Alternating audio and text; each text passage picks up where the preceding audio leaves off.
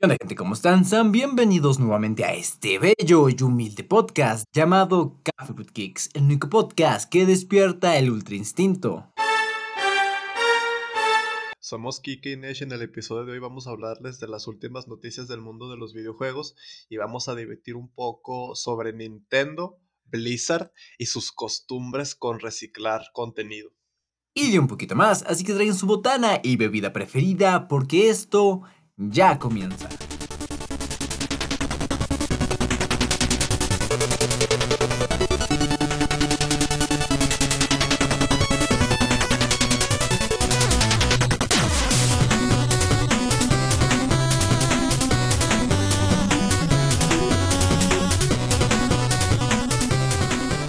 Gente, sean bienvenidos al episodio 17 del, podcast que se graba entre Sabras y Cortinas, Coffee with Kicks nuevamente en una edición de este humilde podcast con sus anfitriones Kike y Nesh.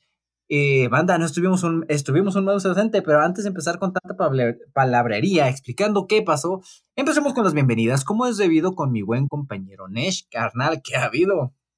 ¿Qué onda? Pues estoy muy bien. Este fue un fin de semana en el que yo como que no tengo tanto el hábito de descansar los fines de semana últimamente pero este fin de semana sí me di la oportunidad de descansar un poquito más. ¿Y qué tal, o sea, qué hiciste en tu descanso? Pues por lo general, los fines de tamaño, los fines de tamaño iba a decir, los fines de semana trabajo la misma cantidad de horas que trabajaría cualquier día, pero hoy dije, ah, pues como que ya tengo buenos avances, voy a trabajar nomás la mitad de horas, no sé. Y pues aproveché ese tiempo. Hoy fui con unos amigos. Ayer fui a tomar un café. Pues, cosillas así. Cosillas así, güey. Está chido, güey. Yo, yo ahorita me estoy concentrando bastante bien en el trabajo. Pero ¿qué más, carnal? ¿Qué más? Eh, decidí que voy a escribir mi libro. ¿Y eso? Pues como que es algo que he querido hacer desde hace mucho tiempo y apenas ya me decidí y pues no es algo que me quiero tomar con presión, no, no quiero forzarme demasiado de momento, pero sí tengo el objetivo de terminarlo este año. O sea, en lo, el resto de los nueve meses de este año, 2021, ¿me estás diciendo que vas a tener un libro o al menos un borrador? No borrador, quiero tener ya la versión final. O sea, a lo mejor ya pensando en cosas como publicarlo, editar cosas mínimas, ¿no? Pero de que ya esté todo eh, terminado en mayor parte. Hay maneras de publicar libros en Amazon, güey. ¿En serio? Sí, güey. O sea, no sé qué tan complicado y qué requerimientos tengas que tener, pero si nosotros podemos publicar este podcast en como en ¿por qué no publicar un libro, güey? Pero es que un libro es más frágil por el tema de propiedad intelectual, o sea, podrían robármelo y venderlo y cosas así. Muy cierto, güey. No sé, eh, yo estoy seguro que lo resolverás con el paso del tiempo, güey. Sí, eso es un problema para después. Ah, para el, para el Nesh del CIF. Exacto, exacto. ¿Y algo más, carnal? Mm, nada, he seguido en modo ver películas por alguna razón. Yo, ahora vi películas, güey. ¿Qué películas? Eh, en Amazon Prime ya, banda, puedo trabajar y ya puedo contratar servicios nuevamente. Una película que se llama El Día del Fin del Mundo. Ajá. Una nueva, ¿no? Donde empiezan a caer meteoritos a lo pendejo. Ajá. No diré que está buena, está palomera, güey. O sea, tiene muchas cosas que dices, ¿por qué? O sea, no tienen tanto, mucho sentido algunas decisiones y sucesos de la película, pero digo, botanera, está botanera. Es de las películas que está como en la pestaña de destacados ahorita, ¿no? Es como las que promociona. Sí, sí, sí, sí, la he visto ahí. Es que te cuenta que esa película iba a salir originalmente en cines, pero pasó el coronaguatito y pues muchas películas se fueron a plataformas digitales y me imagino que las están promocionando bien para como que lo hubiera hecho en cines. Pero entonces como que no es muy fácil de recomendar esa película. No, o sea, si quieres apagar tu cerebro y ver una película de dos horas sobre desastres naturales. ¿Cuánto dura? Casi dos horas, güey. Ah, está larguita, ¿no? Se pudo resumir en una hora de veinte al chile, güey. Ah. Pero ahí está, Lo recomendaré más tarde. Y nada más, güey, estoy trabajando duro, duro para traer nuevas sorpresas para el podcast, güey. para traer comida a la mesa. para traer comida a la mesa y nuevas cosas al podcast, banda. Se vienen cosas interesantes. Frase de youtuber genérico, se vienen cositas nuevas. Ay, madre mía, chaval. sí, ahí vamos a tener un par de sorpresas en un mes y pico. Y ya, güey, eso sería todo por las bienvenidas, a menos que quieras algo que añadir. De momento no. Perfecto. Entonces, dicho eso, banda, bienvenidos al episodio 17. Pasamos a la sección de noticias para contarles los más relevantes que tuvimos en la última quincena o mes, porque nos ausentamos un tiempito. Vamos allá.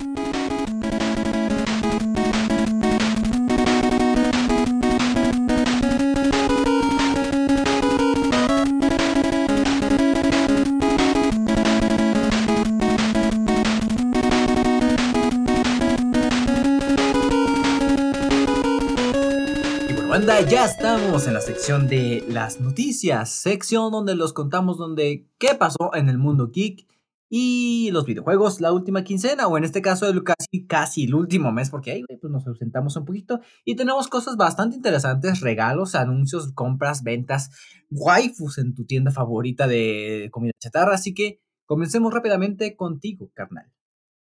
Ok, pues la primera noticia del día de hoy es el anuncio de Fall Guys que está llegando a Nintendo Switch. Devolver Digital, que es el publisher de este juego, anunció la versión llamada Ultimate Knockout. Eh, este juego, eh, como ya todos sabemos, se puso muy viral por algunas semanas, porque al parecer eso es todo lo que dura la viralidad en día de hoy, unas cuantas semanas.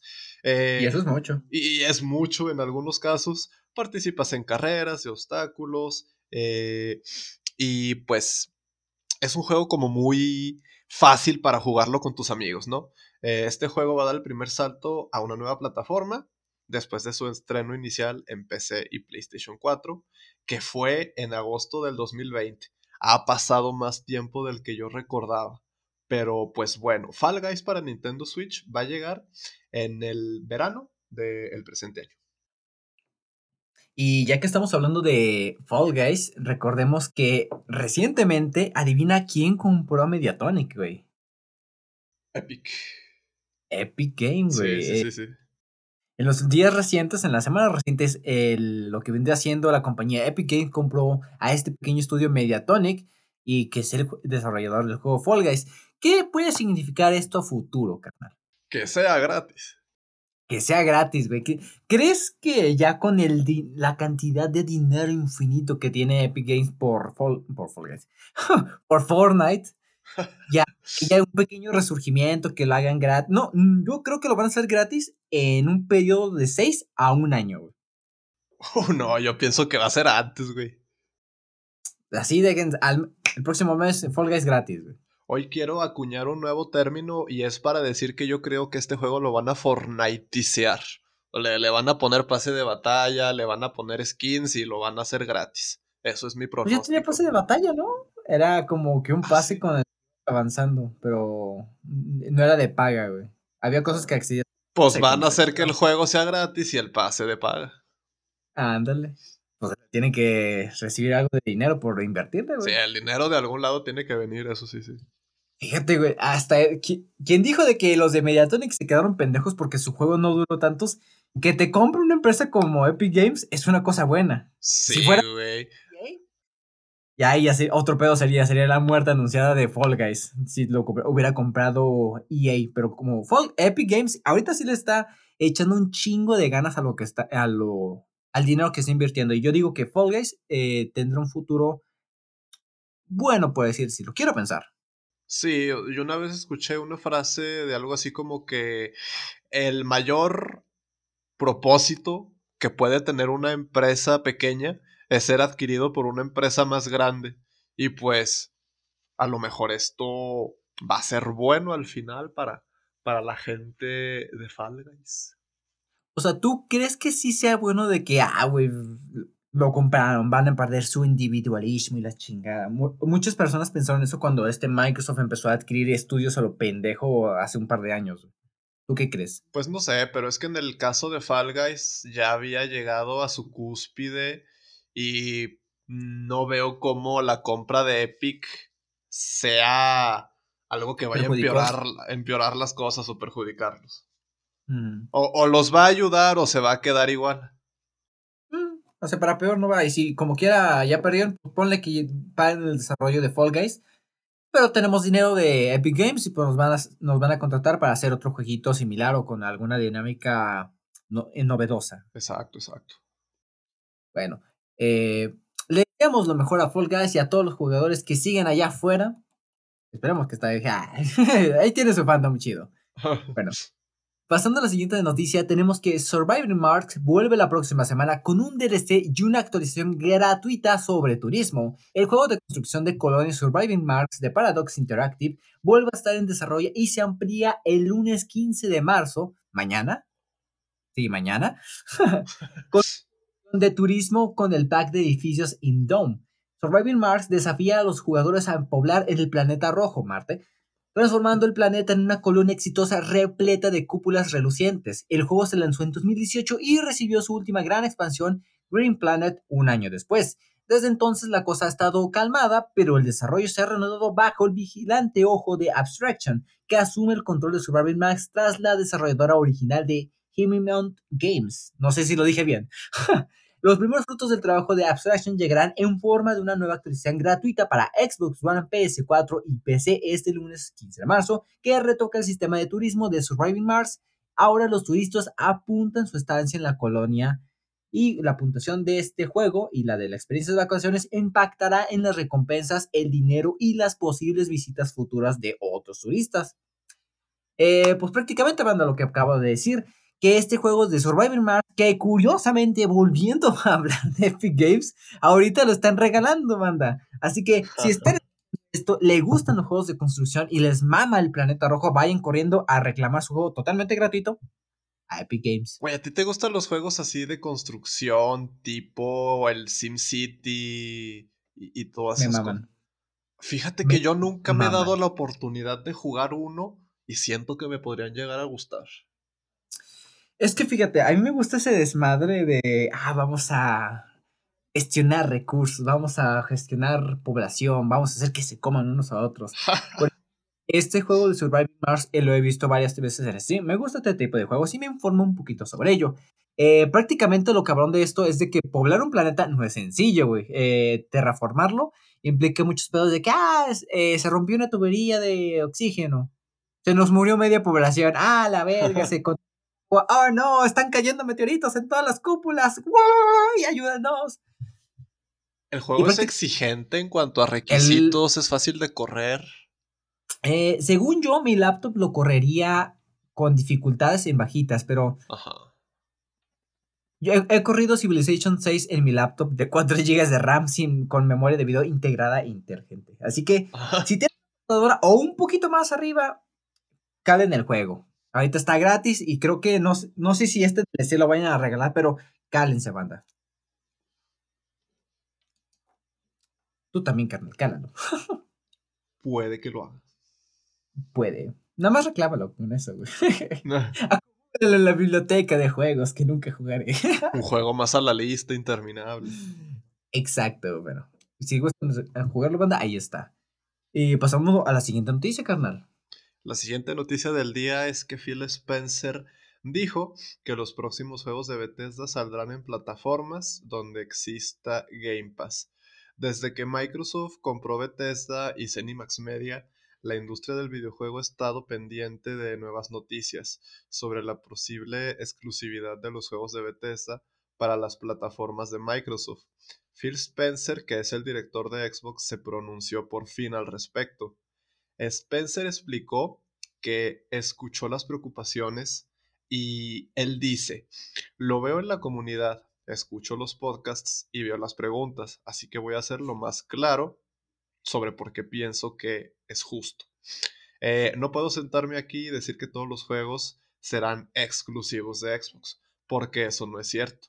Hay obligaciones contractuales que tenemos que llevar a cabo tenemos juegos que existen en otras plataformas y vamos a darle soporte a esos juegos en las plataformas en las que existen. Hay comunidades de jugadores y amamos esas comunidades, por lo cual vamos a seguir invirtiendo en ellas. Incluso en el futuro puede haber cosas contractuales en plataformas diferentes. Pero, si eres un consumidor de Xbox, lo que quiero que sepas es que vamos a entregar grandes juegos exclusivos para ti en plataformas donde exista Game Pass. Y esa es nuestra meta.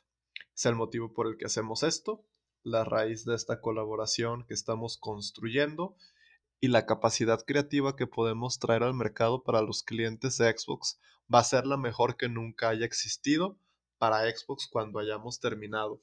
Y pues esto básicamente descarta los temores que tenían algunas personas de que qué va a pasar con franquicias que ya existen en todas las plataformas, pues esto deja claro que en ese caso se van a mantener así, pero a lo mejor franquicias futuras no necesariamente van a ser para todas las plataformas. Fíjate, ahorita como que hace un, par de días la venta de Microsoft y de la compra de Microsoft por parte de Sony. Compra una Bethesda ya se oficializó completamente, ando en la pendeja, ya es oficial, la compra ya se realizó al 100% y pues ya pertenecen. Ahorita, lo que es de exclusivas ya hemos visto de que como que Microsoft quiere llegar a todos lados con sus servicios de tipo Game Pass, que hasta en pinche Switch se va a poder jugar. Sí, eso está muy mamón. No creo que tengamos que preocuparnos tan mamón de que vamos a tener exclusivas. Creo que va a llegar un punto donde Microsoft va a sacar esa opción de que, ¿saben qué? El Game Pass está en todas partes, en Play 4, en la 5, lo que sea, la Switch, en PC y pues en Xbox. Yo creo que el único lugar donde no lo van a sacar es en PlayStation, la verdad. Como que Sony no cooperaría, ¿verdad? Ándale, o sea, yo siento que Microsoft no se atrevería y si se atrevieran, Sony no, no cooperaría. No, no, estoy bien, joven. Así, no, ya no quiero nada, la chingada. Puedo jugar, eh. Ah, es que siento que con algunos exclusivos se mata bien cabrón algunos estrategias de las negociaciones que tiene Microsoft, güey. Puede ser, puede ser. No sé, güey. Yo sí me gustaría de que tuviera la opción de descargar una aplicación que se llame Game Pass a mi celular y poder jugar desde el cagadero. Pues se supone que Xcloud eso va a ser, pero está en fases preliminares todavía. Preliminares. ¿Te acuerdas cuando decían que había un juego que iban a sacar con el poder de la Xcloud y quién sabe qué mamada? a eso decían. Eh, es como que lo típico, vamos a aprovechar el poder de la nube. Eh. Oh, como mis proyectos, vamos a aprovechar el potencial de esto. Vamos a aprovechar, eh, sí, es lo típico que dices cuando no tienes nada. ah, desarrollo de software está cabrón. Pero pasando a la siguiente noticia, algo que nos hizo sentir medio viejos a Nesh y a mí, y es que Roblox, el popular juego para niños, cierra su primera jornada en la bolsa con una capitalización bursátil de 38 millones, ah no, 38 mil millones de dólares. Roblox Corporation salió a la bolsa ayer y cerró su primera jornada de bolsa de capitalización con los 38 mil millones de dólares. La compañía es responsable de Roblox, un juego de F2P. Free to play Ah, free to play. Ok. Para PC, Xbox y dispositivos móviles que permite desarrollar juegos de su propia plataforma e incluso monetizarlos. El juego tiene 15 años de historia a sus espaldas, pero en 2020 se disparó su popularidad durante los meses de confinamiento. Ya todos sabemos qué pasó ahí. La compañía desarrolladora salió a la bolsa de Nueva y pues gente, prácticamente Roblox, eh, por parte de Nesh y yo, no sabemos nada de este juego. Sabemos que existe, sabemos que han salido memes para de ¿Alguna este vez lo has jugado así de que con un amigo o yo qué sé? No, güey, ni siquiera sabía. Yo no sabía de qué, de qué trataba. Yo pensé, pues, ah, nada más es como un mundo libre. Es que no es como que trate de algo, güey. Es como que. Para que la gente haga sus juegos. Porque ahí, como dice la noticia.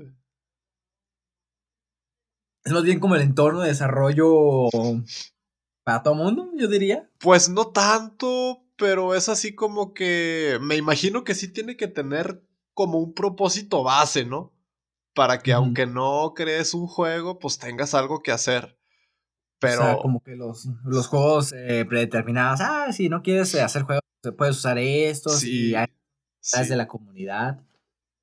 Verga, güey. O sea, ¿tú conoces a alguien que juegue Roblox? No, güey. O sea, nunca he visto el juego. O sea, he visto videos y cosas así. Pero no conozco a nadie que lo haya jugado. Mames, cabrón. Bueno, eh, tras ingresar 923.9 millones de dólares en 2020, Roblox Corporation anunció hace una semana que espera ingresos de 1.500 millones de dólares en 2021.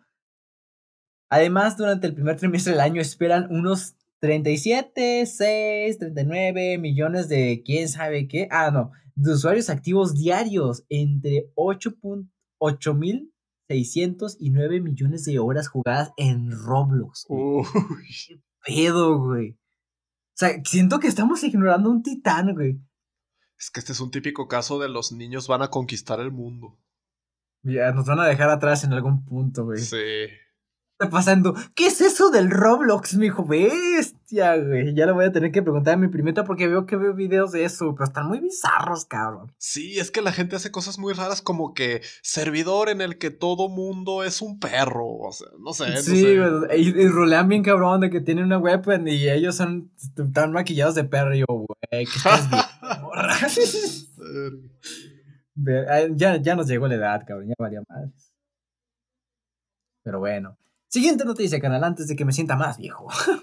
La próxima noticia es que se ha anunciado Teenage Mutant Ninja Turtles Shredder's Revenge para PC y para consolas. Dotemu ha anunciado este juego, que es un beat'em up 2D desarrollado por Tribute Games, que también hizo Panzer Paladin y Mercenary Kings. Nos permitirá controlar a las cuatro tortugas ninja en modo multijugador de hasta cuatro jugadores. El estudio se inspiró en la serie de animación que adaptaba los cómics de Kevin Eastman y Peter Laird para este juego pixel art. Y va a salir en PC y consolas y tal parece que todavía no hay una fecha de lanzamiento. Corrígeme si me equivoco, Kike. Eh, tal parece que no, eso no se ha confirmado al día de hoy, pero vamos a estar pendientes y les anunciaremos si hay algún tipo de anuncio. Pero hasta ahorita pues no dieron muchos detalles, hasta mostraron gameplay en el tráiler que sacaron por Twitter o por las redes sociales, sacaron un tráiler que está muy bueno, güey, o sea, la animación del intro está chingón, güey. Sí, la neta sí. No sé, eh, lo que le platicaba a este Nech es que pues, no, nunca hemos sido así como que puta, muy fanáticos de las tortugas ninja. Yo nada más ubico las caricaturas por las canciones, güey. Me maman. En especial esta como que la de los 80. Eh, la canción es muy pegajosa y pues me gusta. Y ya. eh, para que no sepan, es, los juegos de las tortugas ninja ya llevan rato, me parece que son del noventa y tantos, güey. Son unos juegos pues, donde ibas avanzando madriendo los enemigos y tienen, de hecho son muy icónicos, de, había como tres secuelas de los mismos juegos que avanzaban en el tiempo, cosas muy cabronas. Y son muy icónicos estos juegos para la comunidad de la antigüedad, güey, pues ya hace 30 años, güey, prácticamente. Pero yo creo que lo más icónico de las tortugas ninjas es la pizza. La pizza, güey. Ay, no hablemos de pizza. La típica imagen de la pizza súper este, quesosa. Sí, sí, sí. que luego en México al menos no encuentras ninguna pizza que sea así, pero como que uno siempre que come pizza lo hace imaginándose que es así, aunque no lo es. Yo, yo solo te diré que sí es posible, güey. ¿Pero dónde, güey? Se puede, se puede. Con Echándole un poquito más de queso, güey, con cierta temperatura y así recién salidita del horno, se puede, güey. Uf. No dura mucho el efecto, güey. Te quemas el hocico. Pero es delicioso, ¿o no? Pero es delicioso, deliciosamente doloroso, güey. Ah, como sus mentiras. como sus mentiras. Ah. eh, ya investigué y no, no, hay fecha de estreno, güey. Ok, de momento solo sabemos que existe y que está en desarrollo. Ya no, banda, 2023. 20 retrasos. Y hablando de retrasos, güey. Oh. Tenemos que Ubisoft retrasa el lanzamiento del modo online de Watch Dogs Legion en PC. Ubisoft ha anunciado su decisión de retrasar el modo online de Watch Dogs, pese a que inicialmente estaba previsto para el día 9 de marzo, o sea, ya había salido esta madre con anterioridad. La compañía francesa ha explicado en un comunicado que han identificado un problema que podría provocar huelgas al usar un juego con determinadas tarjetas gráficas. Ya ven que en el entorno de PC pues hay muchas variantes de tarjetas gráficas y me imagino que sí es un pedo para solucionar este pedo. Ah, Así que han preferido aplazar la publicación del parche que introduce el modo online de forma indefinida. El equipo está trabajando para arreglar el problema lo antes posible, asegura la compañía. Se trata curiosamente del segundo retraso que sufre este modo online. A finales de noviembre del año pasado, 2020, ya se había retrasado hasta principios del 2021 debido a diversos problemas técnicos que ya sabemos cuáles eran esos problemas técnicos. Eh, pues el modo online de Watch Dogs Legion incluye varias variantes de multijugador para equipos cuatro jugadores, entre las cuales hay un cooperativo del mundo abierto y un modo con misiones llamado Tactical Ops. Eh, a mi parecer, yo digo que está mal este pedo, güey, porque fíjate, se supone que estaría disponible en la PlayStation 4, en todas las consolas, menos la PC, el día 23 de marzo, güey. Para mí hubiera sido buena idea retrasarlo para todo el mundo, güey para que el acceso sea equitativo para todo el mundo. Y para que la comunidad pues, esté medio pareja en todos esos aspectos, güey. Porque no está chido de que los de PC pues, se ausenten de la fiesta, güey. Y más como un. Siento que este. Los modos de Ubisoft Online sí requieren como que mucho apoyo por parte de la comunidad. Porque no suelen ser muy buenos en este aspecto. Los de Ubisoft. Sí, como que no es uno de sus enfoques. Sí, güey. Y pues está tristemente se retrasa. Si, hay, eh, si hay gente que esperaba este modo de juego, pues tristemente se van a tener que esperar si es que juegan en PC, güey. Y si es que juegan Watch Dogs. Y si es que juegan Watch Dogs Y si les gusta el Rubius. Pero hablando de PC, güey, ¿qué tenemos en la siguiente noticia? Ah, deja de hacer transiciones piteras. Ah, bueno. Hablando de PC, tenemos el hecho de que ahora sabemos que el remake que se va a hacer sobre Diablo 2, este, pues muchas veces el temor que se tiene con, o no temor, pero es algo que la gente da por hecho, es el cómo pues sus partidas eh, originales del juego original, uno no piensa que los va a poder utilizar. Pues resulta que en el caso de Diablo 2 Remake sí vas a poder utilizar tus partidas guardadas que van a tener una antigüedad de 21 años prácticamente. Este, no se me ocurre ningún juego en el que pase esto, pero pues bueno, o sea, yo siento que sí va a haber gente que tiene ahí las partidas guardadas todavía con nivel 1000 y todos los ítems, no sé. Es que siento que esta es la banda más al rato hablaríamos de eso. Los fanáticos hardcore de Blizzard que. Es que, güey, hace 21 años de, de este juego en PC, güey. ¿Cuántas computadoras has cambiado en, tu vida, güey? Así, prácticamente, ¿cuántas computadoras has tenido? Yo he tenido una desktop all-in-one, después una laptop. He tenido tres. No, he tenido cuatro. Cuatro. ¿Crees que haya gente que tenga, haya guardado su archivo de salvado de Diablo 2 durante 21 años? Si estuviéramos hablando de gaming en consola, no, pero como es PC gaming, sí, güey, fácil. Güey, pero no existe, o sea, sí me imagino que hay gente, pero ¿tú tienes archivos de hace 21 años? Eh, no, yo creo que el archivo más viejo que tengo es de hace un año. Ah, fíjate, ahora imagínate, no, güey, yo soy hardcore y sí tengo mi salvado de Necromante de Diablo 2. Así de que vieron la noticia y sacan su memoria USB súper vieja y ¡oh, sí! No, no, no, no ni, siquiera la memoria, su disquete, güey. El floppy acá, sí, al fin te puedo desempolvar. Ahora, ¿cómo vergas lo saco de aquí? Lleno de cucarachas y de polvo. Eh. Pinche cinta magnética toda Ándale, toda acá desenrollada. ¿Tú, todavía tienes ahí algún disquete de tres cuartos, güey? No, güey, pero me acuerdo que mi hermana los utilizaba antes para trabajos de la escuela, pero yo nunca los utilicé. Yo sí los llegué a utilizar, güey. ¿Y, cómo? O sea, ¿se abrían como una memoria o como un disco o qué? No, chéquense, banda, historia, eh, clase de historia. Entonces existía un dispositivo de almacenamiento que era un cuadrito, un cuadrito, que adentro tenía como una cinta, tipo los, los cassettes. No era cuadrito, güey, estaba grandecito. Pues era un cuadro, güey. O sea, sí, eh, ¿qué te gusta? Eh, ¿Siete por siete? Probablemente. por ahí.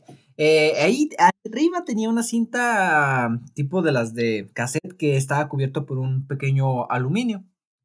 Metías el disquete y podías guardar como máximo medio mega, güey. Y ahí te cabían fotos, te cabían unas, un par de canciones y te cabían varias cosas, güey. Pero recuerdo que yo ahí tenía mis presentaciones de PowerPoint de la primaria, güey.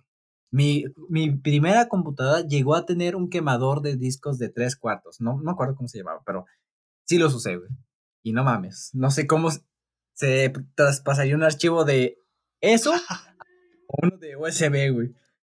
Muchos adaptadores. ¿Hacías presentaciones de PowerPoint en la primaria? Es que mi primaria tenía proyectores, güey. Cuando el gobierno sacó de que hay primarias tecnológicas. Hasta eso era raro y no era una escuela mamalona, era una escuela pública de gobierno, güey. Porque yo no le empecé a mover a la computadora para esas cosas hasta secundaria y ni siquiera era para hacer presentaciones de PowerPoint, era para hacer documentos de Word, porque en mi escuela lo que tenían era los proyectores estos de acetato, güey.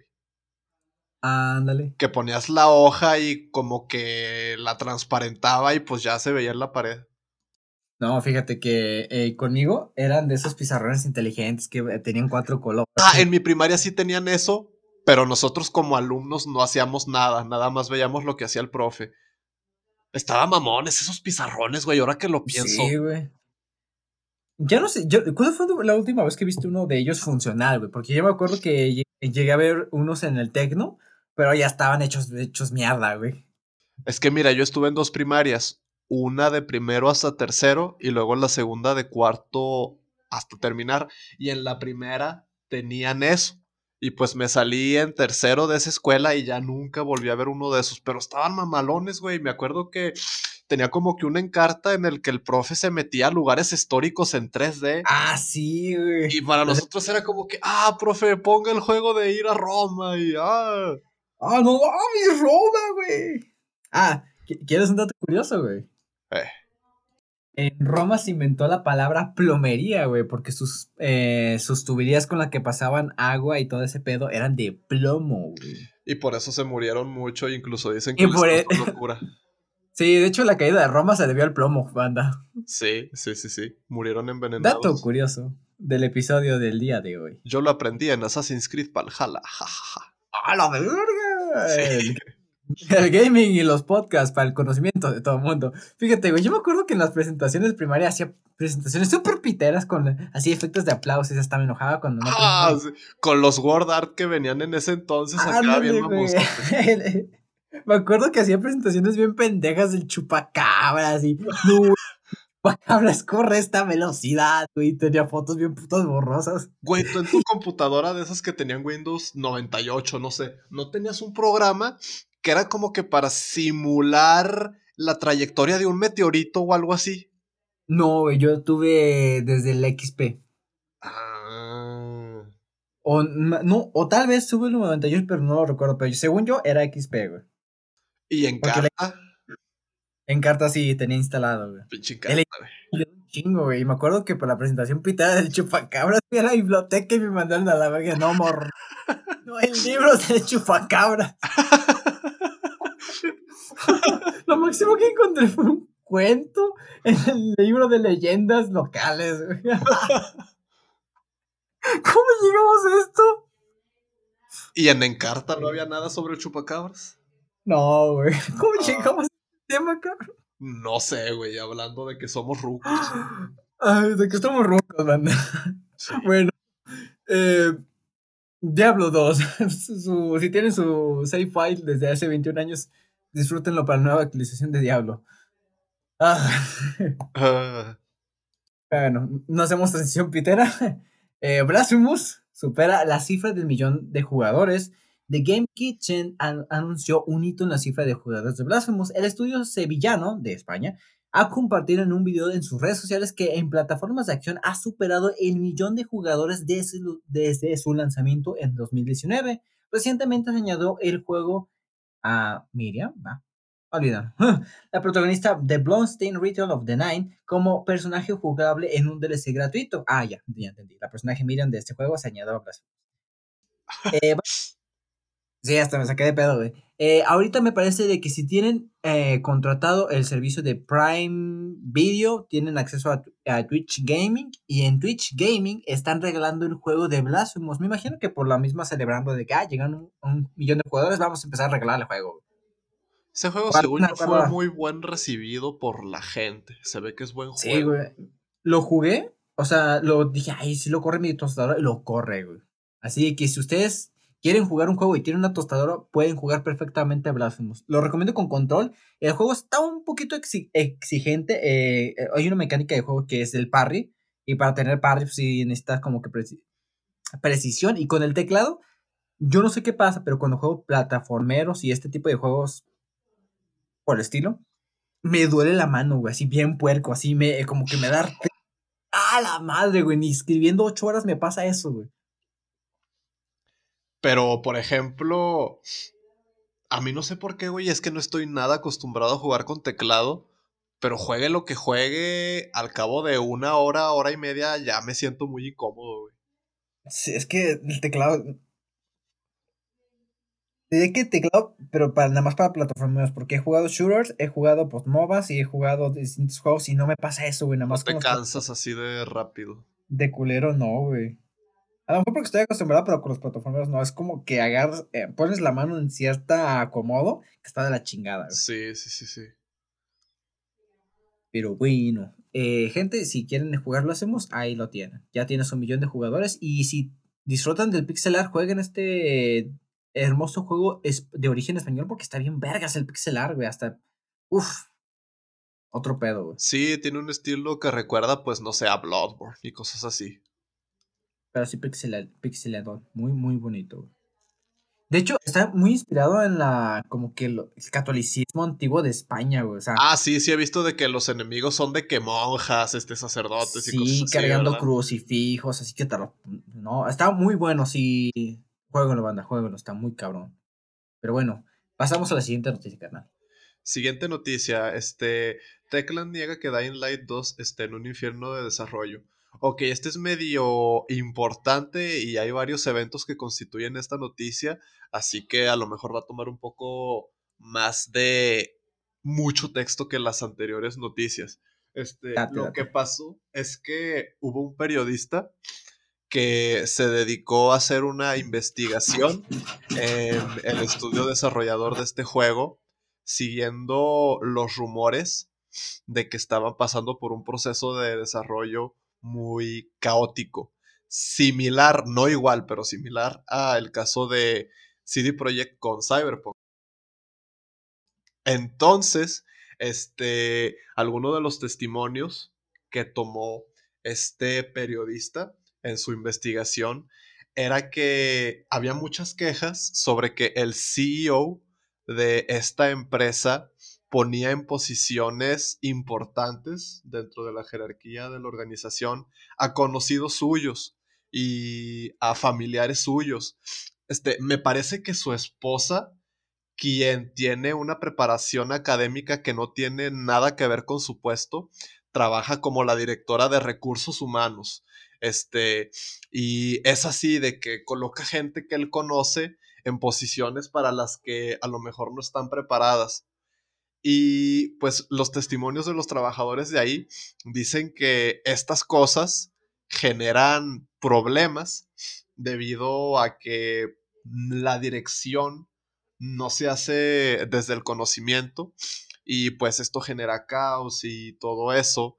Eh, y pues básicamente la conclusión de este artículo que hizo el periodista es que el desarrollo del juego va mal. Los desarrolladores no están a gusto y que hay muchas cosas que se podrían mejorar. Y lo que habla esta noticia es que básicamente eh, se están desmintiendo los rumores o, o el veredicto que se sacó de este artículo. Este, pues obviamente van a responder y van a aclarar que no están en infierno de desarrollo, que el juego está avanzando y si aceptan el hecho de que la revelación del juego se hizo con mucho tiempo de anticipación.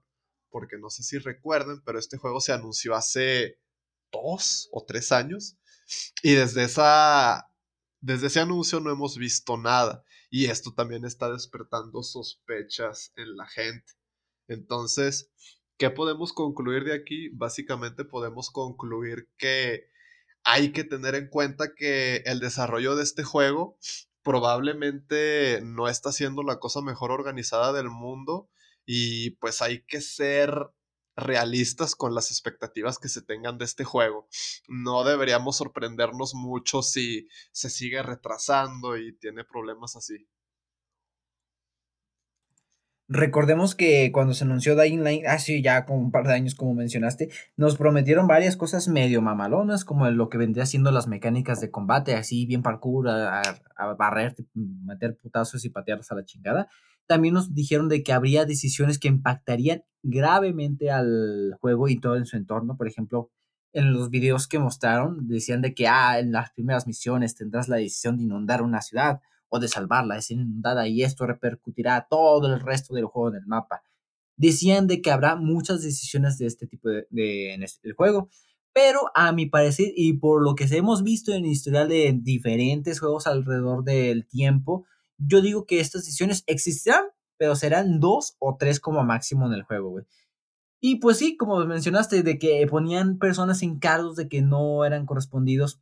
Un un típico caso de nepotismo por personas de altas en la empresa que por hacerle el paro a algún compita o para facilitarle la contratación a un fulano, pues ponen a alguien que ya conocen, aunque saben que no es capaz, pero eres mi compa y vente, vamos a trabajar en hacer un juego.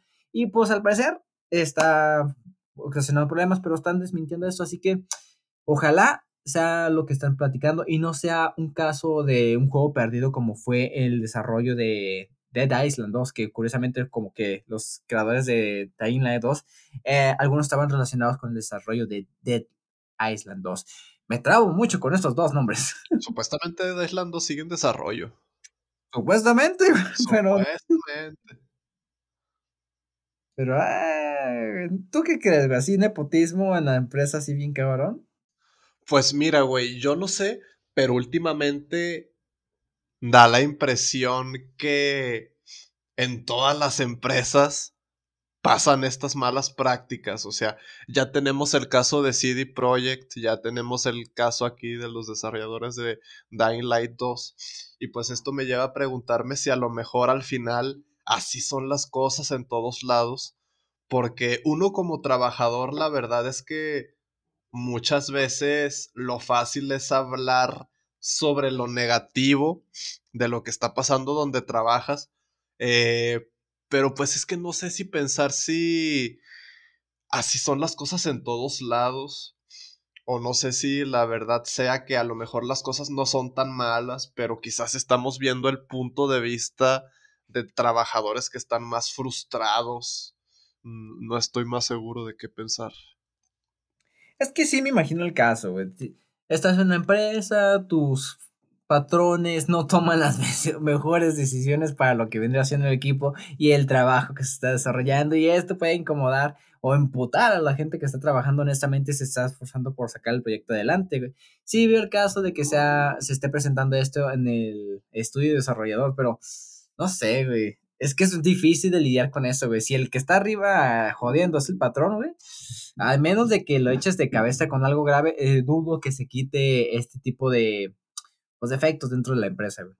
Sí, güey, y no es por excusar a Techland, ni tampoco es para juzgar el trabajo del periodista que hizo esta investigación sobre las condiciones de trabajo ahí, pero yo pienso que no sería difícil hacer un artículo igual sobre cualquier otra empresa de desarrollo de videojuegos. Es lo que quiero decir. Sí, güey, en especial de cualquier empresa en general, rásquele un poquito y encontrarás cosas de qué, güey, ¿por qué hacen esto? Por ejemplo, cuando salieron esas noticias de CD Projekt, a mí sí me impresionó. No, primero fue con Epic, con todo esto del Crush. ah, Sí. Este, luego CD Projekt. Y ahora pienso que pues ya no es raro que se consigan hacer investigaciones que concluyan perdón, que concluyan esto. Aguas. Fíjate, es que son casos Desde que se iniciar. De hecho, no, no, me gustaría mucho saber cómo es el proceso de estas investigaciones, porque te tienes que meter cautelosamente con los empleados dentro de la empresa para que no nos, para que no te cagoten a ti como investigador y no despidan a la chingada a los pobres empleados por andar hablando verdades de la empresa, güey. Debe estar cabrón hacer este tipo de sí, sí, debe ser difícil.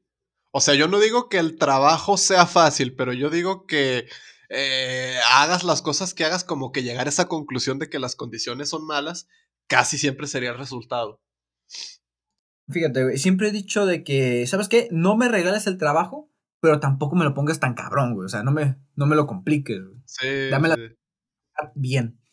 Ponme un jefe que sepa qué chingados está haciendo y ya. Por favor, ay, sí, bonito fuera. Pero bueno, ¿algo más que comentar respecto a este acusaciones para el estudio desarrollador de Dying Light 2, carnal? De momento no, este es un buen caso de seguimiento. En el futuro van a seguir saliendo noticias sobre esto. Vale la pena estar al pendiente. Sí, me, gustaría que el desarrollo de este juego fuera como normalmente, fluyendo como es debido para que el juego salga bien y cuando deba. Evitemos los casos como los de Cyberpunk, que ya no les ha pasado algo, ya no, no se les incendió el edificio central o algo así. Pues de momento no se ha sabido nada. Esperemos que esté todo, todo bien ahí. Ahorita los pinches servidores se quemaron. No. ¡Ah! Pero bueno, eh, pasando a la siguiente noticia. ¿O te tocaba a ti? No, yo dije la de Dying Light. Ok. Eh, ¿Cronómetro sigue corriendo? Sí. Eh, tenemos que el evento de Genshin Impact con KFC, Best Crossover, causa tanto furor en China que lo tienen que suspender. Banda, háganse cuenta que el juego de que hablamos un chingo atrás, Genshin Impact que decíamos de que iba a pegar, pues pegó. es una sensación mundial, no cabe duda de ello. Pero lo que no se reconoce aún es como en China su, popularidad es tan cabrona que se han hecho colaboraciones con distintas marcas como en KFC, esta cadena de restaurantes de pollo frito, sí, pollo frito, que debido al gran furor que ha causado tuvo que suspender algunos de los eh, eventos especiales en algunas localidades de China. Gracias a este evento, el colaborativo, ya me está trabando la lengua, que arrancó el 8 de marzo, los restaurantes de comida rápida de KFC en China se, llegaron, se llenaron de adornos con temática de Genshin Impact, como pueden ver en las imágenes. Ay, no hay imágenes, esto es un pinche video. Oh, es un audio. Háganse cuenta de que pusieron adornos en el restaurante de, ah, pues de las manitas de, de Genshin Impact con el uniforme de KFC, con sus hamburguesas. Está, está muy bonito la temática que le pusieron. Se me hace raro. Bueno, se me haría raro que esto llegara a Occidente, Esto es muy oriental, de muy China, Japón, de que estas compañías hagan crossovers con videojuegos, inclusive animes, Esta colaboración no solo adornó estos establecimientos, sino que también ofreció estampas en la aplicación de WeChat, eh, como el WhatsApp de Asia, o de China específicamente, de los personajes y contenido dentro del juego, como un planeado que luego estará disponible en otras partes del mundo. Ojalá, güey, para los fanáticos de Genshin que nos escuchan. El evento, sin embargo, no había llegado a su máximo nivel, sino que lo haría este fin de semana que arrancaría el 13 de mayo, el cual los restaurantes distribuirían artículos exclusivos del juego, dos pines de Noel y de Diluc con motivo del evento, pero estuvo tan cabrón, tenía hacían filas como de 400 personas y recordemos de que pues pandemia y debemos evitar las conglomeraciones y pues se les fue de la mano y tuvieron que cancelarlos para que no se hubiera tanta acumulación de gente y pues a exponerse a un nuevo brote del coronavirus allá en China. No sé, güey. ¿Tú ves que algún día llegue a ver esto, al menos en Estados Unidos, güey? No, yo siento que lo más cercano a eso que podríamos tener es un, un Payamon ahí en la cajita feliz. Fíjate, eh, pasó algo similar con los de Rick and Morty, que hubo la salsa Sichuan de así este mama que, que se tenía con esa salsa en la serie de Rick and Morty, que la sacaron a disposición en algunos restaurantes de McDonald's, que llamó la atención de gente no tan. Y la gente llegaba toda locota, ¿verdad? Sí, dame mi salsa. Uy, uy, ay, qué pedo. Por ese tipo de cosas no tenemos esas cosas, banda. Por eso no tenemos cosas bonitas. Así que es, ahí está la respuesta, banda. Sí, no vamos a tener eso. es que la forma de hacer marketing ahí en Asia es muy diferente, güey. Yo he visto imágenes de que, por ejemplo, hay compañías de telecomunicaciones que te venden el router así completamente tematizado de Assassin's Creed, güey, y cosas así. Ay, qué bonito sería, güey. Así ya le a los asesinos por tu lento internet. Oh, pendejo. Saben hacer navajas, pero no buen internet. sí, güey, como que ahí el marketing funciona de forma diferente que aquí. Sí, güey. Bueno, eh, me parece que es la última noticia. Llegamos a la sección donde checamos Twitter rápidamente a ver si no hay un golpe de estado. No hay golpes de estado, no ha muerto alguien muy famoso. Eh, pues hoy salió Shingeki no Kyojin, trending topic. Hoy son los Grammys. No nos importan los Grammys, banda, perdonen. Honestamente no. Sí, pues. Parecer no hay golpes de estado, afortunadamente. Solo cosas del Grammys, banda. Si les, si les interesa, vayan a Twitter a averiguar. Aquí sí videojuegos. ¿Te eh, Hablaríamos de los Grammys si hubiera algún soundtrack de algún videojuego nominado, ¿te imaginas? Ay, güey. Ah, para eso son los Game Awards los Game Awards, los Video Game Awards. Pero bueno, eh, terminamos la sección de noticias, pasamos a la mini sección, la emboscada de data. ¿Y qué tenemos en emboscada de data, carnal? Tenemos un dato bastante interesante sobre animales. Pues bueno, la emboscada de data del día de hoy consiste en el hecho de que un estudio ha revelado que los cerdos, curiosamente, son capaces de jugar videojuegos.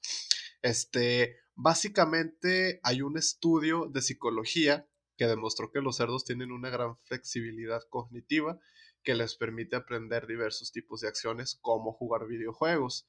El proyecto recuperó parte de lo que hizo en el Centro de Investigación de Langley de la NASA en sus investigaciones con monos.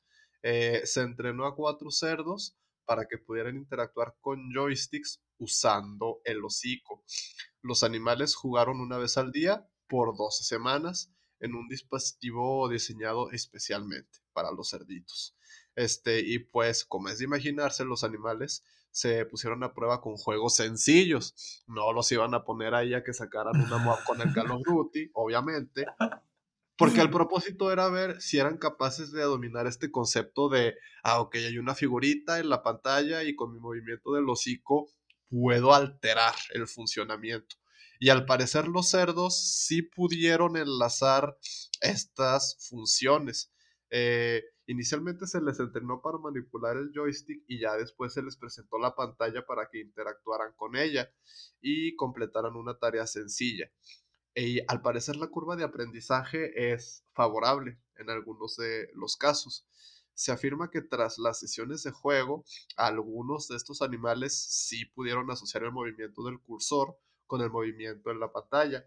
Y se menciona que su desempeño no fue mejor debido a que los juegos requieren una gran destreza.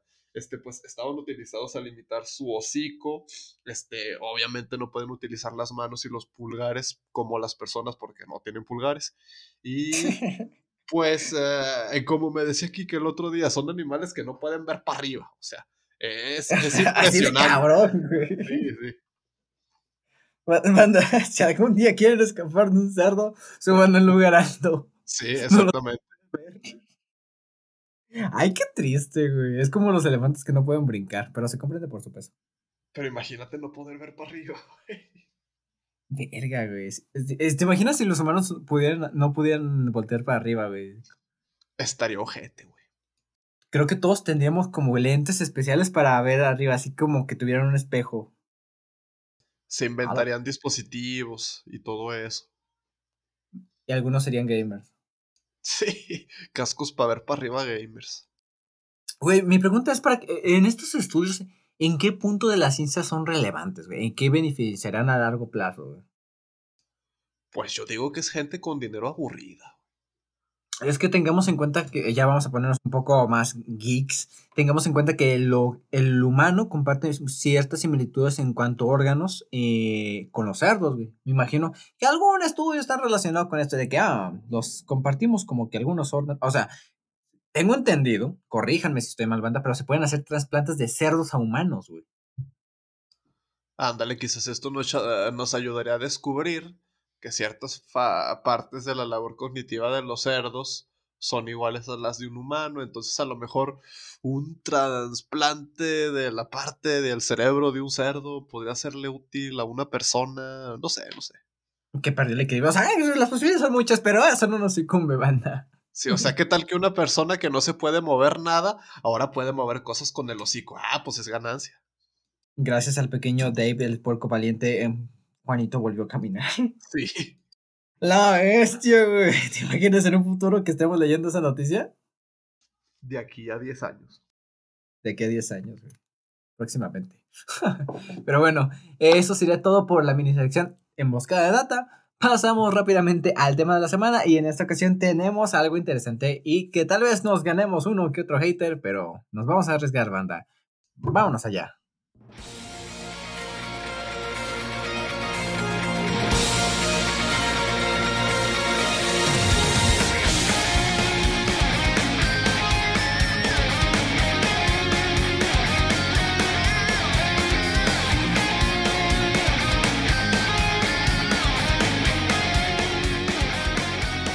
Banda, ya estamos en la sección de El tema de la semana y como podrán haber visto en el título, en esta ocasión estaremos hablando sobre Nintendo y Blizzard, amos del reciclaje.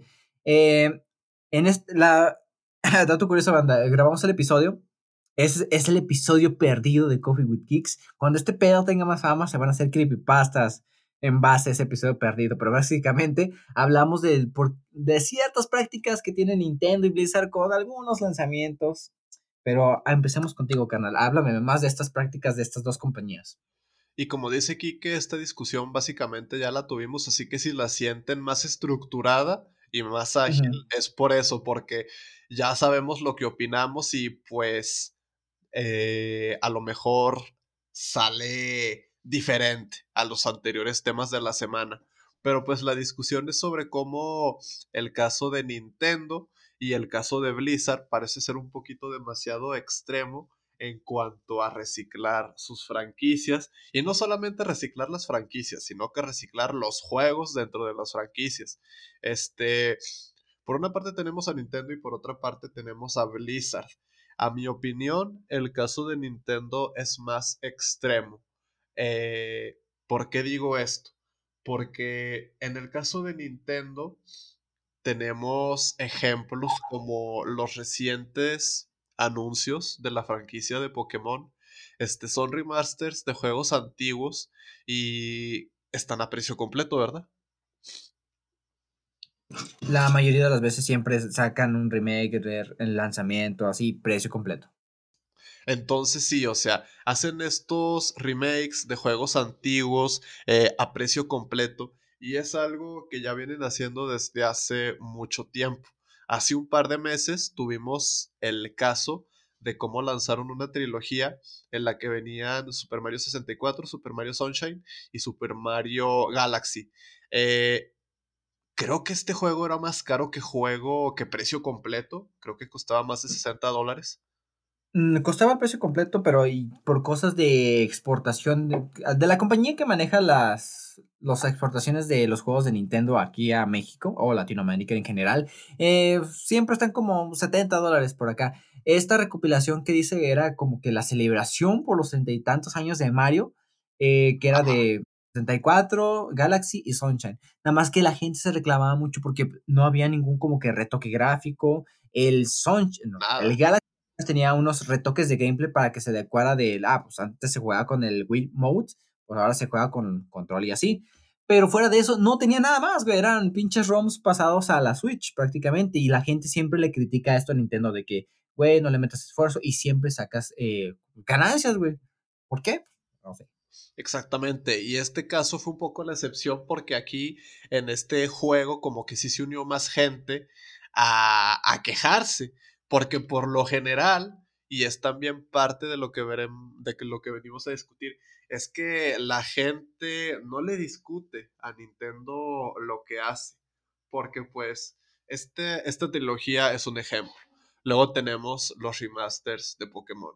Luego tenemos de que muchas de las entregas de Pokémon, hasta las que son supuestamente nuevas, en esencia son muy, muy parecidas a las anteriores. Entonces, pues como que da lugar a pensar, ¿qué, qué pedo, ¿no? Sí, de hecho, hasta fíjate que esta recopilación de juegos era de tiempo limitado, güey. O sea, creo que ya, ya no lo puedes comprar al día de hoy. O eh, van a ser los últimos días porque hasta marzo tenían para comprar este juego de forma física y digital, güey. O sea, ¿sabes qué? Este juego, celebrando uno de nuestros personajes más famosos, güey. Es una edición limitada, güey, en, todos los aspectos, güey. Ya no lo vas a poder comprar de cierto tiempo, güey. Y se me hace culerísimo, güey. Sí, esa es premium. Eh. Es premium, o sea, premium, premium, de que no lo vas a. O sea, personas en años no lo van a poder comprar y eso da mercado a la reventa. De hecho, muchas de las prácticas que hace Nintendo fomentan lo que es revender productos de esta compañía a precios exorbitantes, güey. Que cosas, es muy común con los fanáticos de Nintendo que adquieren viejas consolas o juegos porque Nintendo no les hace seguimiento y no sé, güey. Eh, pasamos rápidamente como esta mini sección donde criticamos de, un poco a los fans de Nintendo, en su mayoría, no todos, hacemos la aclaración. Ah, otra aclaración, banda. Eh, tanto Nes como yo no somos fanáticos de muchas de las franquicias de Nintendo. Conocemos por todo el impacto que han generado en la comunidad gaming, porque algunas de estas son muy icónicas, pero tenemos que admitir que Nintendo son mamones, güey. En esos aspectos de que hacen prácticas muy culeras de que le sacamos juegos a precio completo después de 10 años. O sea, no es que sean relanzamientos. Eh, Nintendo tiene este pensamiento de que con el paso del tiempo un juego no pierde su valor monetario, güey. Sigue teniendo ese precio con el que salió después de hace un chingo de años. No pienso eso porque al fin y al cabo eh, los videojuegos se desarrollan con ciertas tecnologías y como muchas tecnologías con el paso del tiempo quedan obsoletas, a lo mismo que los videojuegos. Son software que se quedan obsoletos y por lo mismo su precio debería ir reduciéndose conforme pasa el tiempo de que fueron creados. Cosa de que pues, Nintendo no piensa igual. No, Nintendo tiene una forma medio rara de pensar en los negocios. Eh, y esto a lo mejor no sería un problema si los fans de Nintendo fueran más críticos con su trabajo, pero muchas veces ese no es el caso. Por ejemplo, lo que comentábamos de que los fanáticos de Nintendo no le reclaman a la compañía como tal de que, güey, te estás mamando. No, simplemente, pues, ni modo, lo voy a comprar porque me gusta Zelda, me gusta Samus, no sé. Siento que debería haber esta visión más crítica y objetiva de lo que le, la compañía le entrega a sus, a sus fanáticos y de que estos deberían reclamar con mucha más fuerza. Porque reclaman, pero, ah, ¿sabes qué? Olvídalo, lo voy a comprar de todos modos. Deberían oponerse, güey. O sea, se han visto de estos casos eh, de que la compañía hacen prácticas abusivas y los clientes, ¿sabes qué? Te estás mamando, no te voy a apoyar. Y en consecuencias, las compañías retraen esas mismas decisiones. Un claro ejemplo es EA con los últimos lanzamientos de Battlefront que han sacado como sus mecánicas sorpresas de los aspectos de gameplay muy importantes de que la compañía, las, el fandom hace críticas a esto y pues la compañía para que no se les empute, pues, quita esos aspectos. Pero Nintendo no los aplica como tal porque la gente al fin y al cabo le compra esos juegos relanzados de hace 10 años con, una con un ligero retoque de las, de las texturas, de las gráficas, a precio completo, güey. Siento que ese tipo de juegos deberían de sacar los 30, 40 dólares. Entonces, básicamente, yo creo que los dos estaríamos de acuerdo en que una solución temporal o el inicio de una solución sería este, ser más críticos con los juegos de Nintendo, no ser tan permisivos con lo que hacen. Sí, mínimo ceder un poco la mano de, ¿sabes qué? No, Nintendo, ahora no te la acepto. No va a ser inmediato, esto será de muchos intentos por la comunidad de Nintendo, y siento que sí les tomará un rato, si no es de que es casi irreparable estas prácticas que Nintendo usa porque pues, al fin y al cabo se las aceptan, güey. Sí, ese argumento que utiliza mucha gente de, oh, pero es que Nintendo siempre se centra en la diversión. Pues muchas veces no es válido y, hay que criticar objetivamente lo que hacen y no dejarse llevar por este, ah, es que se centran en la diversión, porque pues no, o sea, al trabajo que hacen se le pueden ver muchas críticas y, si no se hacen esas críticas, pues van a seguir pasando cosas como estas, que nos saquen juegos de hace 20 años por 60 o 70 dólares prácticamente. Su madre, Pero bueno, eh, ¿algo que quieras comentar más sobre Nintendo y alguna otra de sus prácticas? Sobre Nintendo, pues también un poquito ahora en defensa de Nintendo, porque si Nintendo tiene mucha gente que la defiende, pero también está la gente que la critica. Y a veces la gente que la critica, yo digo que se confunde un poco porque dicen que realmente Nintendo no innova nada. Y yo pienso que no se trata de que innove o no innove, porque a día de hoy innovar en los videojuegos no es algo fácil y no es, algo que se haga todos los días, no es algo que se haga con cada lanzamiento, no es algo que se haga con juegos completos, sino que se innova en aspectos clave. Y Nintendo sí lo hace muchas veces. Solamente que lo que pasa es que los fans que defienden a Nintendo a capa y escudo eh, hablan de sus juegos como si fueran el Santo Grial, como si fueran Excalibur, como si fueran el manto de Jesucristo. Y pues esto es lo que genera los problemas de los que estamos hablando. Sí, al fin y al cabo Nintendo se la ha rifado con muchas mecánicas. De hecho, eh, Nintendo fue de los primeros juegos que sacaron de que añadían un stick al gameplay, güey. De que, mira, niños, si movemos la palanca, Mario camina. No mames, era... Sí, eso fue innovación en su mayor esplendor. Y lo siguen haciendo, o sea, no da tal punto porque ahorita sí no vale esta cabrón, banda. Pero hay nos referimos a de que ciertas cosas que hace Nintendo referente, ya hemos hablado de esto, de que Nintendo maltrata a sus fans con los asuntos de los torneos, estas son cosas de que ya deberían sacarse esa mentalidad tan oriental, tan japonesa que es el origen de la compañía y se entiende, pero ya deben de ser más flexibles en ciertos aspectos y soltarles un poquito más la rienda a los fanáticos, güey. Cosa pues que no lo hacen, güey que al fin y al cabo es una empresa, una empresa que está presente en todo el mundo, no nada más en Japón, deberían de adaptarse a cómo funcionan las cosas en otros países. Así es, güey. O sea, un, un punto que queremos quedar en claro. Sabemos que Nintendo es una compañía chingona, pero a lo que queremos quedar es que tienen cosas que corregir. Y prácticamente ahorita la crítica no es tanto a Nintendo, sino más bien a sus fans porque las empresas hacen lo que los fans le permiten. Sí, güey. Prácticamente porque los fans se den mucho la mano de sí, sí, sígueme pegando, pero dame más Zelda. Dame más Doom. Digo, Zelda. exactamente, exactamente.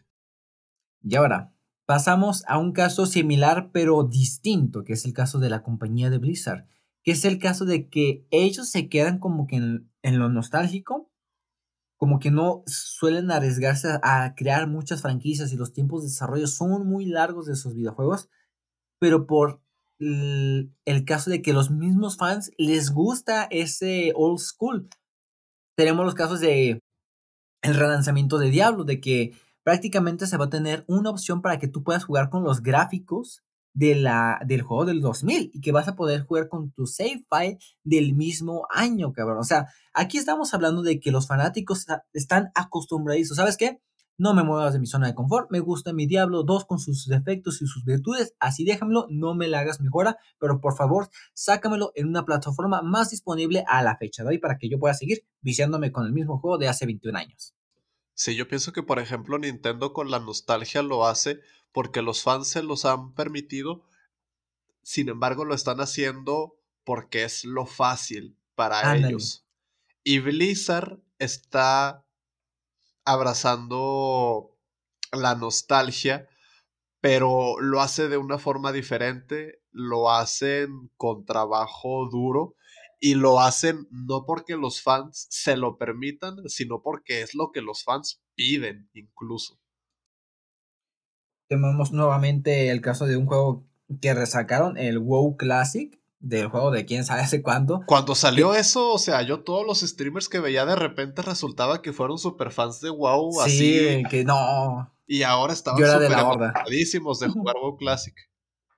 Y ahí, a ver, vamos a ver rápidamente en Twitch si se sigue jugando WoW Classic, porque cuando salió este juego de lanzamiento así chido, chido, nadie, todo el mundo era, hasta el Rubius eh, resultó que era, bueno, él sí tiene tiempo jugando, pero todo el mundo estaba jugando esa madre, güey, y durante un par de meses, güey. Sí, sí, sí, este, y por ejemplo, así es cuando pasa con Blizzard. Y cuando Nintendo saca un refrito, el entorno se siente diferente. No se siente así como que los fans diciendo, sí, se sienten los fans diciendo, ah, ok, Nintendo siempre se centra en la diversión, sí, sí, como que excusándose, no sé. Sí, de que no, es que a mí me gustaba, güey. Yo cuando era niño, yo cuando era niño a mí me gustaba este juego y por eso lo voy a comprar. Aquí en el caso de Blizzard es que a los fanáticos les mama, güey. Como que no haya muchos cambios. Y de hecho, como que también el lanzamiento de Overwatch 2, 2 Overwatch 2, no hay muchos que, hay que muchos cambios, güey. Hasta se retrasó el lanzamiento, pero no sé, güey. Siento que la compañía de Blizzard es un caso bastante especial por ¿Cuántos lanzamientos? Ah, sí, dime los juegos que Blizzard ha sacado. ¿Últimamente? Ah, en su historia, güey. A la verga. Este, Diablo, Overwatch, WoW, este, Heroes of the Storm y la neta, no sé qué más hayan sacado. Fíjate, güey. Son, eso, más, mínimo los base, güey. StarCraft. Ah, StarCraft, sí, sí, sí. Ya me metí a, a los juegos, güey. Fíjate. En la pestaña te anuncian Diablo Resurrection, el 2, Diablo 2, Overwatch 2, Overwatch, World of Warcraft, Heroes of Storm, Hearthstone, Warcraft 3 y Diablo 4. Los demás son derivados de Diablo y de StarCraft. Estamos hablando de que en total tienen una, dos, tres, cuatro franquicias originales, Los demás son como derivativos de estos, Sí, sí, sí, porque por ejemplo, Heroes, digo, el de las cartas, ¿cómo se llama? Eh, Hearthstone. Hearthstone es parte de WoW, de... has dicho tú? Ah, exacto, güey. Hearthstone, Heroes of Warcraft. Ay, güey, mi inglés. Ah. A lo que queremos llegar es que Nintendo y Blizzard como que utilizan mucho esto del reciclaje. Pero por motivos diferentes. Son distintos puntos de origen del reciclaje, güey. Es lo que queremos llegar. Pero, ¿cuál de los dos es mejor, güey? ¿O, uno es mejor que otro o están justificados? Pues es que... O sea, aquí ambos casos son las empresas haciendo lo que los fans le permiten. Pero en el caso de Nintendo, el problema que veo yo es que nada más es que los fans lo permiten, no es que lo pidan. Y en el caso de Blizzard, si es que los fans lo piden. No es nada más como que les cae la mierda y dicen, ah, sí, Nintendo. O sea, de verdad los fans de Blizzard es como que, oh, sí, tráiganme esa, esa nostalgia. Eh, eh". Y yo pienso que es mejor así. Póngale directo en mis venas. ¿Crees que Blizzard no saque nuevos lanzamientos porque le da miedo de que su público objetivo, estos señores cuarentones con PC gaming mamalonas, no les guste el cambio? pues yo pienso que encontraron un mercado que les sirve muchísimo y pues para qué moverse. Pues sí, pero, eh, va a llegar un punto donde tus clientes de que jugaron Diablo en el noventa y tantos van a morirse, güey. ah, pues todavía falta jugadores... tiempo para eso, supongo. Bueno, pues sí, güey. O sea, la compañía fue fundada en 1994, güey. La compañía tiene 27 años. Pero el punto es que Blizzard también debería llegar a un punto en el que cambien un poco las cosas. O sea, ¿qué crees que sería un cambio a favor, güey? Nuevas franquicias. Pero es que. como que los juegos de Blizzard son tan característicos que no me imagino algo en lo que puedan innovar, güey.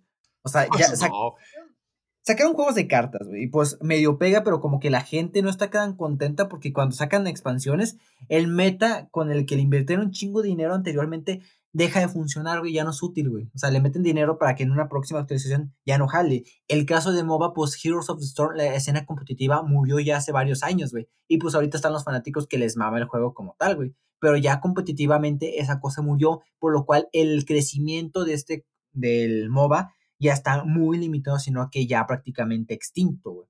Porque si no hay como que una promoción de que, ah, sigue la liga de esports de Heroes of the Storm en torneos internacionales, el mundial, para que llegue más gente, como el caso de LOL. Aquí en el caso de Blizzard, no, güey, porque prácticamente ya se estancó la audiencia de, de la tormenta de los héroes al público que ya tienen, güey. Y ese público como no hay innovación, no hay como que mucho movimiento, se van a mudar a escenas más de MOBAs más movidas y comprometidas con su comunidad, güey. Ándale, pero como que ese es el caso muy específico del nicho de los MOBAs. De los MOBAs, güey. Ahora, pues, de StarCraft, ¿cómo se llaman estos tipos de juegos, güey? Son RTS, Real Time Strategy, ¿no? Ándale, juegos de estrategia real, güey. Pues prácticamente el mercado de, de, de StarCraft es China y Corea, güey. Ajá. Hay, hay, este, el StarCraft ya es muy su escena competitiva, pero para gente muy metida en este pedo. Creo que podemos resumir que Blizzard es una compañía que hace productos para gente dedicada a algún nicho de los videojuegos. Si te fijas, sí, y es que, por ejemplo, tampoco hay que comparar a Blizzard con Ubisoft, por ejemplo, porque son mercados muy diferentes y la forma en la que se saca juegos para consola no es la misma forma en la que se saca juegos de, de, ese nicho PC gamer. O sea, no, no es común ver un, un WoW cada año, o sea, un League of Legends cada año, pues es que es diferente la cosa. son, son, juegos que tienen como que están diseñados para prosperar décadas, güey. Ve Diablo, güey. sí, sí, sí, sí. En 27 años han salido solamente cuatro entregas de Diablo y eso porque la gente le ha mamado tanto el 2 que lo sigue pidiendo, güey. Sí, yo gente, he escuchado gente decir, a mí me vale mierda Diablo 4, solo quiero Diablo 2 Remake. Que tienen su save file de 21 años en su disquete de 3 cuartos, güey. Yo creo que sí. Ahora, para concluir este tema de la semana, es un problema estas prácticas que tienen estas dos compañías de el reciclaje. Eh, prácticamente con Nintendo sí hay una problemática porque es como un vicio de que, ay, saca esto con un... adáptalo para la, para la consola actual y vende. En el caso de Blizzard es un reciclaje, no, no vamos a decir reciclaje, vamos que renovación, reutilización, porque lo, lo amamos. Es curioso de explicar. Sí, o sea, a mi forma de ver las cosas, el cliente siempre debería pedir más y no debería conformarse. Eh, y aquí estamos viendo que el papel se invierte, ¿no? Este, los fans de Nintendo están recibiendo lo que reciben y no piden más. ¿Por qué? Por amor a Nintendo, no sé, y pues eso está mal, a mi forma de ver las cosas. Mm. No es que los fanáticos de Nintendo piden y se les da, pero no de la manera que, que, debería o la forma más óptima, güey. ¿Querían un juego? Aquí está, pero eh, no está tan chido al chile. O sea, se ve. No hay mucha diferencia. Sí, sí, sí, sí. Pero bueno, eh, ¿algo más con lo que quieras concluir este tema de la semana, carnal? Sería todo. Perfecto. Eh, en conclusión, no son fanáticos de Nintendo Blizzard son compañías chingonas, pero como en todo, hay cosas por mejorar y, como dice el dicho, el antídoto en exceso se convierte en vicio, banda. Ajá, y como consumidores nunca se, este, ¿cómo se dice? Nunca se conformen de esa forma con un producto por cariño. sí, o sea, las compañías no son nuestras amigas, no les interesamos, ellos solo quieren nuestro dinero. Eso que hay que creer. Pero bueno, banda, eso fue todo por el tema de la semana. Nos pasamos a la sección final de este podcast, La Cueva, donde nos despediremos y daremos algunas recomendaciones. Vámonos allá.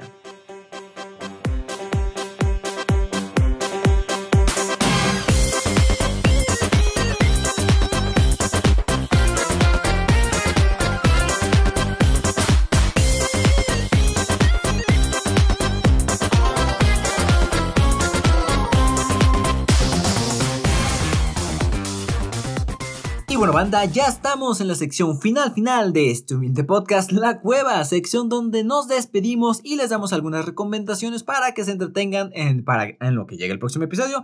Y nunca sabemos cuánto se puede tardar, o si hay fallas con el Zencaster. Tal vez este podcast nunca salga a la luz, güey. ¿Quién sabe? Pero... No, de nuevo. sí. No, de nuevo. ¿Alguna recomendación, carnal, empezando contigo? Este, sí, mi recomendación, siguiendo mis costumbres recientes, es otra vez una película Eh, es una película diferente que la que recomendé la vez pasada, así que eh, a ti también te va a sorprender esto, Kiki. Eh, la película se llama Green Book, está en Amazon Prime Video. Ah, sí la he visto. ¿Sí la has visto? Sí, güey, no mames, está buenísima. Me encantó esa pinche película, güey. danos una pequeña sinopsis porque esa sí la tienen que ver, banda. Se trata de un ex mafioso, pero no es un ex mafioso como un capo más bien es un ex mafioso como miembro de la infantería, por hacer, eh, por así decirlo, de la gente que hacía los trabajos sucios, ¿no? Entonces, este ex mafioso como que ya se había retirado de esa vida y ahora se dedicaba a ser guardia en un club. Pero pues tenía esta fama de ser ágil, así como que resolviendo problemas de gente castrosa y cosas así, ¿no? Entonces un pianista famoso lo contrata para ser su chofer oficial a lo largo de toda una gira, justamente por el hecho no tanto de que esté tan preparado para ser chofer en sí, sino porque este pianista es negro en los sesentas, lo cual le significaba muchos problemas debido al racismo. Y sí, y de verdad lo vemos en la película. Entonces lo contrata eh, pensando que pues él le va a poder ayudar con estos problemas, ¿no? Como que la gente se ponga castrosa con cosas como que, ah, no, este es el piano que tenemos y no vamos a traer otro. Ah, pues ahí el mafioso italiano llega y dice, no, pues me vale madre y te traes el que es. Este, Ándale, o, o, te parto la madre. O te parto la madre. Entonces, este, inicialmente incluso el chofer es medio racista, pero se van haciendo amigos, se van conociendo y pues eso es como la primicia principal, el cómo esta persona que, como todos al parecer en esa época, era racista, conoce a un negro, pero lo conoce de verdad, y llegan a ser amigos los dos. Sí, es, se da cuenta de que los estereotipos y los pensamientos de esa época, pues no son como uno pensaba y que juzgar a las personas por el color de su piel y otras cosas pendejas, pues, te, pierdes de muchas oportunidades, güey. En especial en este caso de un pianista tan talentoso, güey. Sí. O sea, la, yo también he visto esa. Está muy buena esa película, güey. Está muy buena, güey. Y ya. O sea, esta recomendación está buenísima, carnaleta. ¿Algo más? Es mi recomendación de la semana. Sí, sí, sí. Muy buena recomendación, buena. Véanla, véanla. Recomendada por los dos. Eh, yo en mi caso, el Chile de banda no he visto mucho, estaba muy ocupadillo. Pero si tengo que algo sería nuevamente Shingeki no Kyojin. Eh, ya ahorita van a llegar al final de la primera parte de la última temporada. Pues véanlo, si ya, si quieren leer el mango, el próximo mes, abril, ya se va a terminar la historia. Y no mames, va a terminar bien, cabrón. O sea, el anime ya va por la mitad del final de la última temporada. Sí, güey. A nadie le va a gustar el final, estoy seguro, güey. A nadie nunca le gustan los finales. ¿Es un final bueno o malo? Es un final y ya. Es un final y ya, dijo Vero Simpson. Uh, dijo March. Ah, lo dijo March. Sí, sí. Ah, ok, ok. Eh, ¿Algo más que añadir, carnal? ¿Pensamiento final? No, coman frutas y verduras. Y acompáñalas con leche. Eh, no sean clientes culeros, banda. no sean conformistas no sean conformistas y odien al capitalismo y a las empresas. bueno, banda, con, dicho eso, y sin nada más que decir, nosotros nos vamos.